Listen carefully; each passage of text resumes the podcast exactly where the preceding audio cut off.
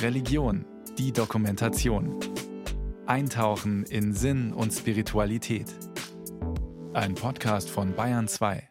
Macht die Fenster der Kirche weit auf. Soll Johannes der 23. nach seinem Amtsantritt gesagt haben. Und mit dem Zweiten Vatikanischen Konzil fuhr ein Sturm durch die Gotteshäuser. So kam es damals jedenfalls vielen vor. Einer der weitreichendsten, da sichtbarsten Beschlüsse war, dass der Priester das Messopfer fortan der Gemeinschaft der Gläubigen zugewandt feiern sollte. Das Volk Gottes wurde damit aufgewertet. Doch wie sollte das gehen, der Geistliche hinterm Altar, bei den vielen Hochaltären in den Kirchen?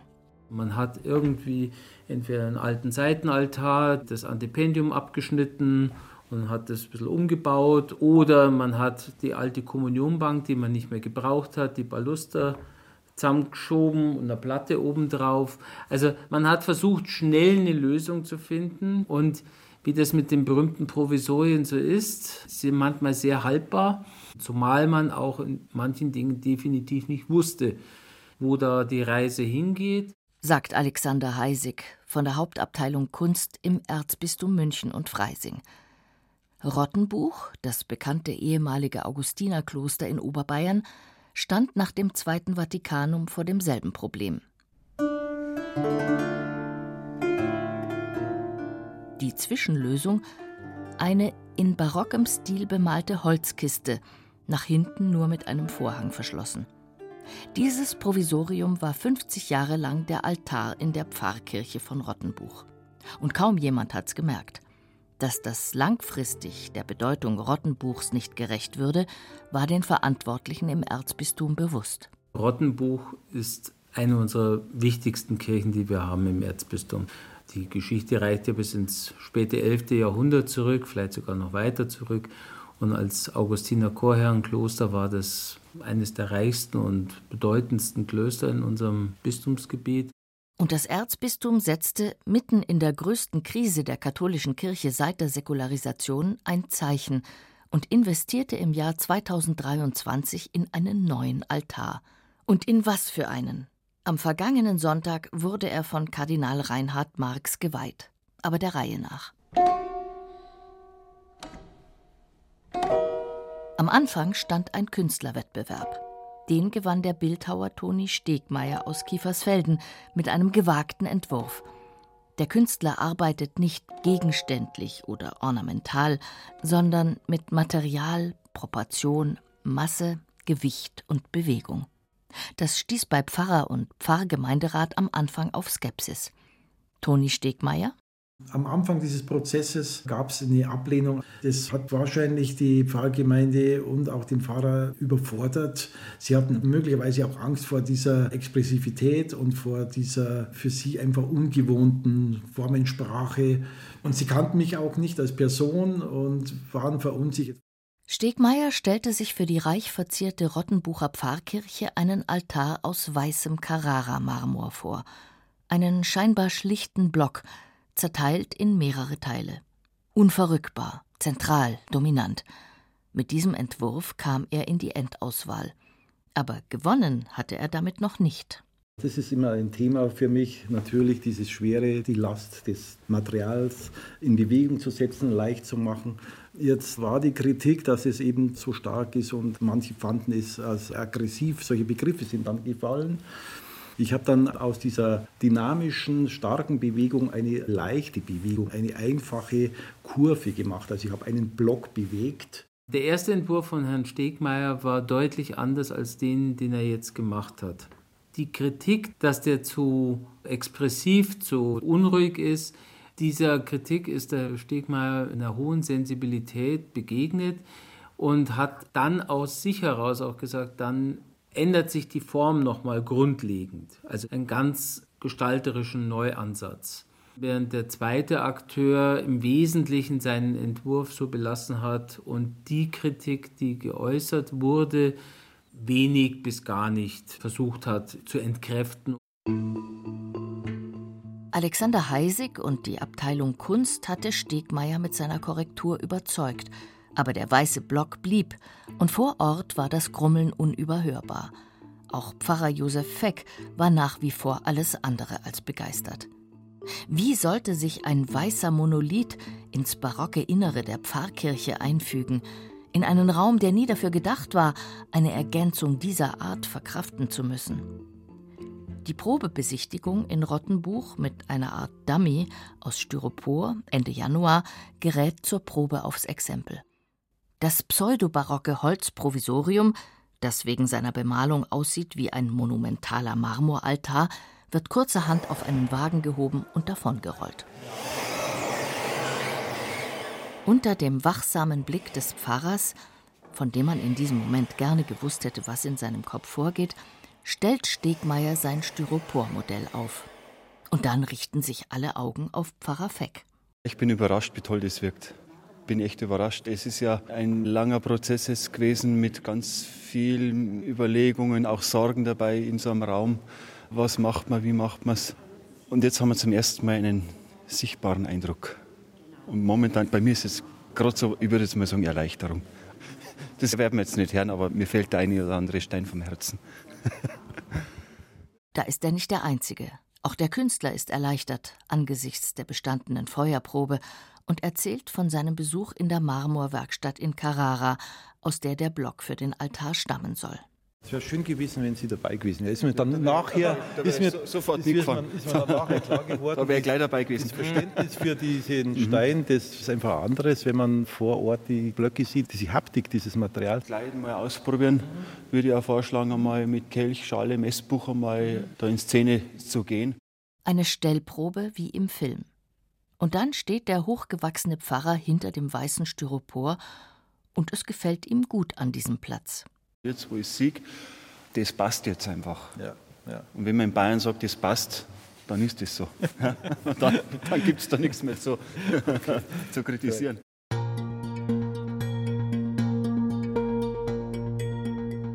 Diskutiert wird noch über eine leichte Neigung der Oberfläche.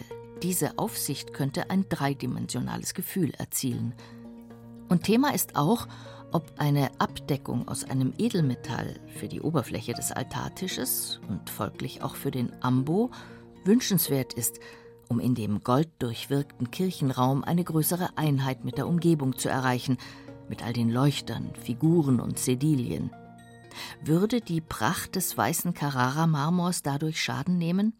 Toni Stegmeier? Ich würde kein zusätzliches Metall auf den Altar legen. Es ist auch schon genug Gold hier. Sie sehen es ja hier, wenn Sie schauen, Zuckerbäcker ist jetzt ein bisschen ein böses Wort, aber natürlich in dieser Rokoko-Kirche, diese Überladenheit haben wir ja jetzt schon und da müsste ich jetzt nicht nochmal in derselben Sprache weiterarbeiten. Es gibt ja auch Silber hier und dieses Silber wäre auch nicht hochglänzend, sondern es wäre ja auch matt. Es hätte eher so einen Lichtgrau-Charakter wahrscheinlich sogar.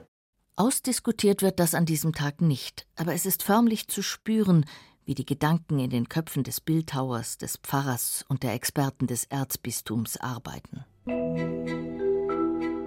Einige Monate später. Besuch in der Werkstatt Stegmeier in Kiefersfelden. Das erste, wovon der Künstler berichtet, es habe helle Aufregung gegeben. Das Projekt hing zwischendurch wieder am seidenen Faden.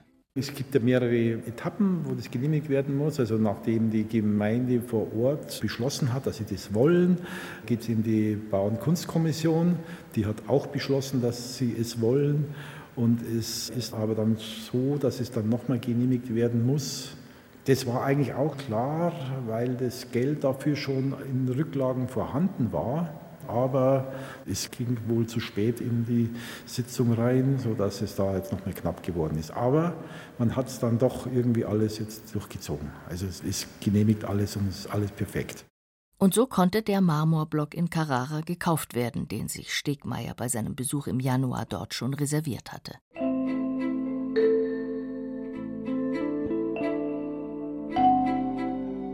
Der Künstler Toni Stegmeier hat schon mehrere Altäre entworfen, für die Peitinger Kapelle Maria Eck beispielsweise oder für die Pfarrkirche St. Johannes Baptist in München-Johanneskirchen. Doch es ist nicht seine ursprüngliche und eigentliche Berufung. Nach seiner Ausbildung zum Steinbildhauer in der Werkstatt seines Vaters in Kiefersfelden schuf er als freiberuflicher Künstler Skulpturen im öffentlichen Raum, die oft menschliche Handlungen und Zustände beschrieben und experimentierte mit dem wechselseitigen Einfluss von Licht und Stein. Zweimal war Stegmeier Artist in Residence in Venedig. Altäre zu schaffen, war für ihn am Anfang eine besondere Herausforderung.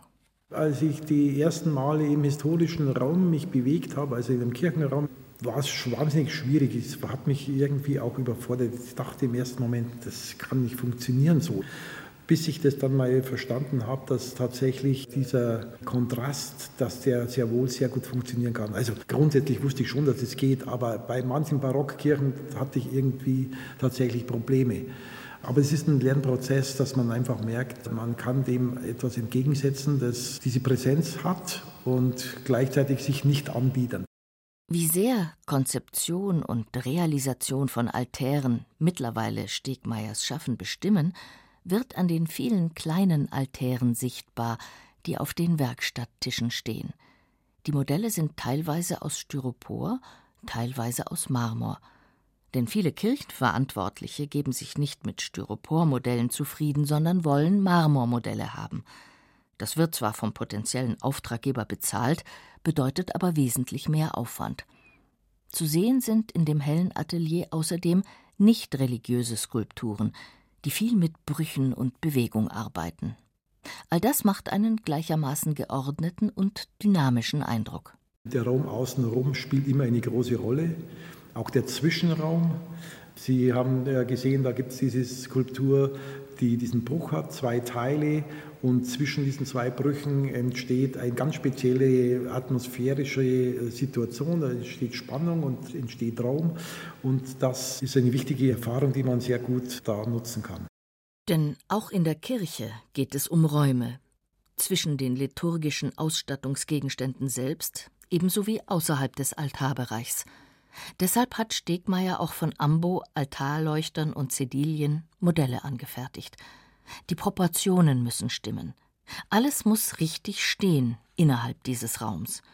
Eine gewaltige Herausforderung für einen Künstler, der, wenn er optische Bewegungen schafft, Schwünge, Biegungen, Linien, immer zugleich auch Choreograf ist. Stegmeiers nächste Aufgabe, der erste Schnitt in den Marmorblock, führt ihn einige Wochen später nach Buchbach, einen Markt zwischen Dorfen und Mühldorf am Inn. Hier befindet sich der Steinmetzbetrieb Dichtel. Auf einem großen Areal stehen unbearbeitete Natursteinblöcke jeder Größe, auch der von Toni Stegmeier. Wie viele künftige Altäre hier wohl stehen? Das wird nicht nur Altäre, sondern das werden natürlich auch Grabdenkmäler, massive Türgewände, massive Waschbecken oder massive Arbeitsplatten, Gartenküchen. Da wird alles Mögliche daraus produziert. Altäre haben wir natürlich jetzt aktuell nur diesen einen hier rumstehen, aber natürlich immer wieder gerne. Sagt Geschäftsführer Christoph Dichtel, der wie Toni Stegmeier auch Steinbildhauermeister ist. Gemeinsam begutachten die beiden Männer den mehr als 17 Tonnen schweren Block aus dem der künftige Rottenbucher Altar entstehen soll. Ein wichtiger Moment. Jetzt wird entschieden, an welcher Stelle geschnitten wird. Jetzt wird entschieden, wie das Bild der Maserung nachher ausschaut, was nicht drin sein soll und was schon, was oben und was unten ist nachher. Und jetzt wird auch der erste relevante Schnitt gemacht, der dann einfach festlegt, wie groß und wo der Altar aus diesem Block rauskommt. Stegmeier und Dichtel entscheiden sich für eine Stelle mit ruhiger, dezenter Maserung. Dann wird der Marmorblock gleichsam ans Messer geliefert. Er wird von einem Kran mit Stahlseilen zur Halle mit der Trennsäge befördert und dort mit Übermaß vorgesägt. Aber was, wenn diese Maschine aufgrund eines technischen oder menschlichen Fehlers den falschen Schnitt setzt? Also ich gehe davon aus, dass nichts schief geht. Ganz langsam fräst sich das Sägeblatt in den Stein hinein. Am Anfang mit ein bisschen weniger Druck und Geschwindigkeit, weil sonst die Schnittpräzision darunter leiden würde. In etwa zwei Stunden wird das Sägeblatt auf rund 15 Zentimeter im Stein sein. Dann wird an Tempo zugelegt. In zwei bis drei Wochen wird der Altar herausgeschnitten sein. Und dann in einem weiteren, wochenlangen Prozess auf Maß gefräst. Der abschließende Feinschliff erfolgt dann in Handarbeit. Zeit, um sich über die Nachhaltigkeit dieses Produktionsprozesses Gedanken zu machen. Steinmetz Christoph Dichtel. Vom Baustoff her ist Naturstein mit Holz gleich nachhaltig. Die Transportwege sind auch relativ kurz. Alles, was in Europa ist, hat kurze Transportwege. Die Produktion bei uns in der Firma, die läuft alles mit Solarstrom. Die Energie ist auch nachhaltig und im Gesamtkreislauf in der Firma brauchen wir ungefähr 440, 450 Liter Wasser pro Minute. Das wird alles aufbereitet und praktisch über das ganze Jahr komplett wieder verwendet. Das heißt, wir haben nur das, was täglich verdunstet. Und wie steht es um die Resteverwertung? Das geht leider nicht, weil wenn Sie die Vorstellung hätten, dass man Fliesen daraus produziert oder irgend sowas, das ist ein ganz anderes Produktionsverfahren. Da wird der komplette Block in einem ganz anderen Produktionsverfahren nur für Fliesen dann aufgesägt. Also man kann jetzt nicht von einem Block, wo wir Massivteile schneiden, Reste produzieren. Unmöglich. Das ist im Endeffekt Bauschutt oder es wird teilweise Schotter daraus gemacht. Das bringen wir praktisch zu einem Abbruchunternehmen und die schröttern das.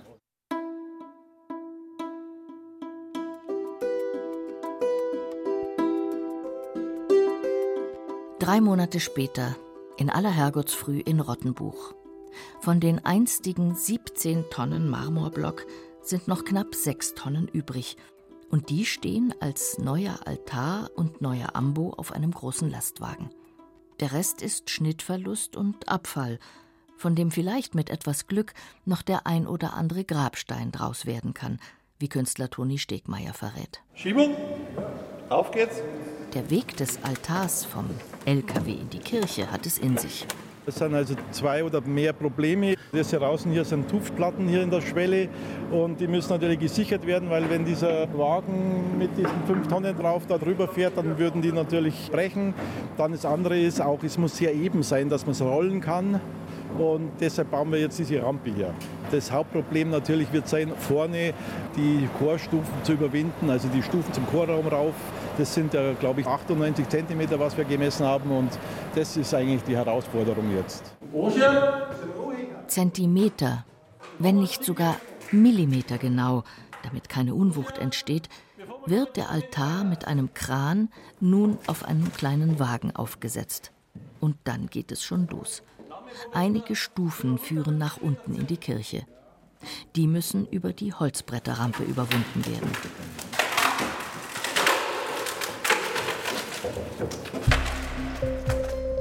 Eine Stunde später. Die Aktion ist bisher gut gegangen. Aber die nächste Herausforderung wartet schon. Es ist trotz Lasermessung im Vorfeld nicht klar, wo die Mitte im Altarraum ist – das heißt, wo der Altar genau stehen soll. Nimmt man nun die optische oder die messtechnische Mitte? Es gibt viele Sichtachsen. Die Mitte der Bänke, die Mitte des Chorraums, die Mitte des Hochaltars. Spannend. Eine meterlange grüne Schnur wird vom Hochaltar bis ins Kirchenschiff gespannt, deren eines Ende Stegmeiers Mitarbeiter fast eine quälende Stunde knapp über dem Boden halten muss, während der Meister und das halbe Dutzend anwesende Handwerker über die richtige Mitte diskutieren. Am anderen Ende hat es Hanna Stegmeier leichter.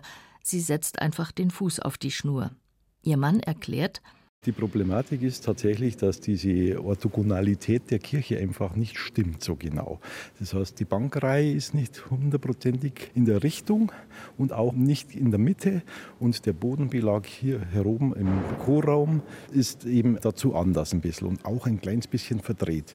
Pfarrer Josef Feck, der sich die Aufregung um die Ankunft des Altars in seiner Kirche nicht entgehen lassen will, erklärt derweil, was sich unter dem eigens neu verlegten Betonfundament im Altarraum verbirgt. Eine Zeitkapsel. Was da wohl drin ist? Zum Beispiel eine Zeitung ist drin, der bayerische Trachtenkalender vom Jahr 2023 ist drin.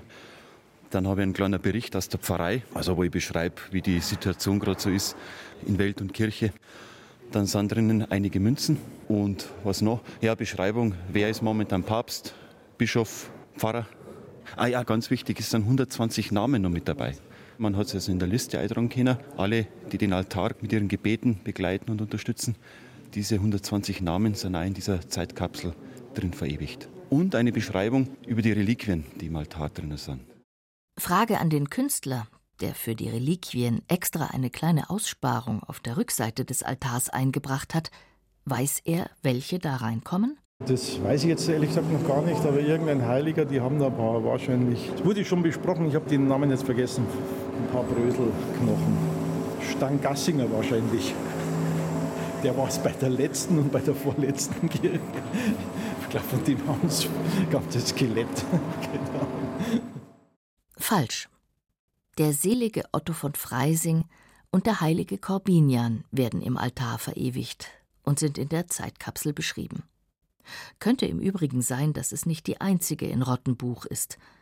Sehr üblich war und ist es beim Neubau einer Kirche, ein solches Erinnerungsbehältnis in den Kirchturm einzubauen. Pfarrer Feck hat bei seinem Kirchturm noch nicht nachgeschaut. Aber jetzt hat er ja eine eigene Zeitkapsel unterhalb des neuen Altars. Der steht inzwischen vor den Stufen, die in den Chorraum hinaufführen. Nun kommt der schwierigste Teil der Transportaktion. Den schweren Marmor dorthin zu heben und exakt auf den richtigen Platz zu setzen. Portalkräne stehen bereit und der Altar ist nun in reißfestes Vlies verpackt, damit die Ketten der Kräne nicht dranschlagen. Dreimal müssen die Kräne versetzt werden, bis die fünf Stufen überwunden sind. Und dann baumelt der Altar über dem Fundament. Millimeterarbeit. Eine stundenlange, aufwendige Prozedur. Jetzt steht der Stein, definitiv. Das ist jetzt der wichtigste Moment. Natürlich, der Standort ist jetzt fixiert, definitiv. Und dass das geklappt hat, da bin ich jetzt sehr froh. Und so steht der Weihe des Altars durch den Erzbischof von München und Freising, Kardinal Reinhard Marx, nichts mehr im Wege.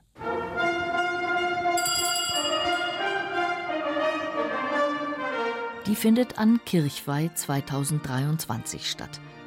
Der Altar und der Ambo haben noch eine Messingplatte obendrauf bekommen, also keine aus Silber, wie es der Künstler vorgeschlagen hatte. Aber Toni Stegmeier wirkt alles andere als unglücklich darüber. Er sitzt im Chorgestühl und hat während der Messe seinen letzten Einsatz bei diesem Projekt. Er verschließt die Aussparung im Altar, nachdem der Erzbischof die Reliquien von Corbinian und Otto von Freising dort beigesetzt hat, mit einem Marmordeckel. Dafür hat Stegmeier extra Mörtel mitgebracht. In seiner Predigt erinnerte Kardinal Marx an die Bedeutung des Altars als Herzstück einer Kirche. Der Eckstein ist der Altar, auf dem wird alles aufgebaut, von da aus geht alles in eine Gemeinschaft hinein. Ihr seid die lebendigen Bausteine, ihr seid Bilder Gottes, ihr seid das Gebäude. Nur dann lebt dieses Gebäude, das ist ein Museum. Und der Altar ist ein Zeichen für Christus, deswegen wird er gesalbt, wie wir gesalbt sind, mit Krisam, wie wir getauft sind, wird er gesprengt. Ein Symbol dafür, dass Christus in unserer Mitte ist. Und das ist vielleicht die schönste Betrachtung heute, wo Altarreihe und Kirchweihe zusammenfallen. An fünf Stellen, die an die Wundmale Christi erinnern, wird schließlich auf dem Altar Weihrauch verbrannt. Nach dem Festgottesdienst wird vor der Kirche über den neuen Altar diskutiert. Wunderschön ist er, ganz toll. Gewöhnungsbedürftig. Der alte hat mir besser gefallen. Das ist ein wirklich tolles Werk. Passt ganz gut in die Kirche rein. Der gefällt mir ganz gut. Sehr schön, der Marmorblock. Wunderbar. Wertvoll wahrscheinlich. Aber man muss sich einfach daran gewöhnen. Das ist halt die heutige Zeit. Ich fand ihn schlicht. Ein bisschen mehr barock. Hätte mich gefreut. er ist schlicht, aber toll. Und toll, dass wir ihn gekriegt haben. So. Ich finde ihn auch schön. Ganz beeindruckend. Und wie findet ihn der Kardinal? Ja, der Altar gefällt mir gut. Er hat so eine Öffnung in das Volk hinein, ist stark von den Zeichen her und das in einer Kirche, die eben auch sehr stark ist. Und da muss man schon etwas mit großer, hoher Qualität hinsetzen. Und das ist dem Künstler sehr gelungen. Es öffnet sich leicht, sodass das eine angedeutete Umarmung ist. Und das gefällt mir sehr gut. Das Jahrhundertprojekt Rottenbucher Volksaltar ist abgeschlossen. Und es hat den Anschein, als wollten die Rottenbucher den Künstler am liebsten hier behalten. Über alle Anfangsschwierigkeiten hinweg ist man eben doch zusammengewachsen.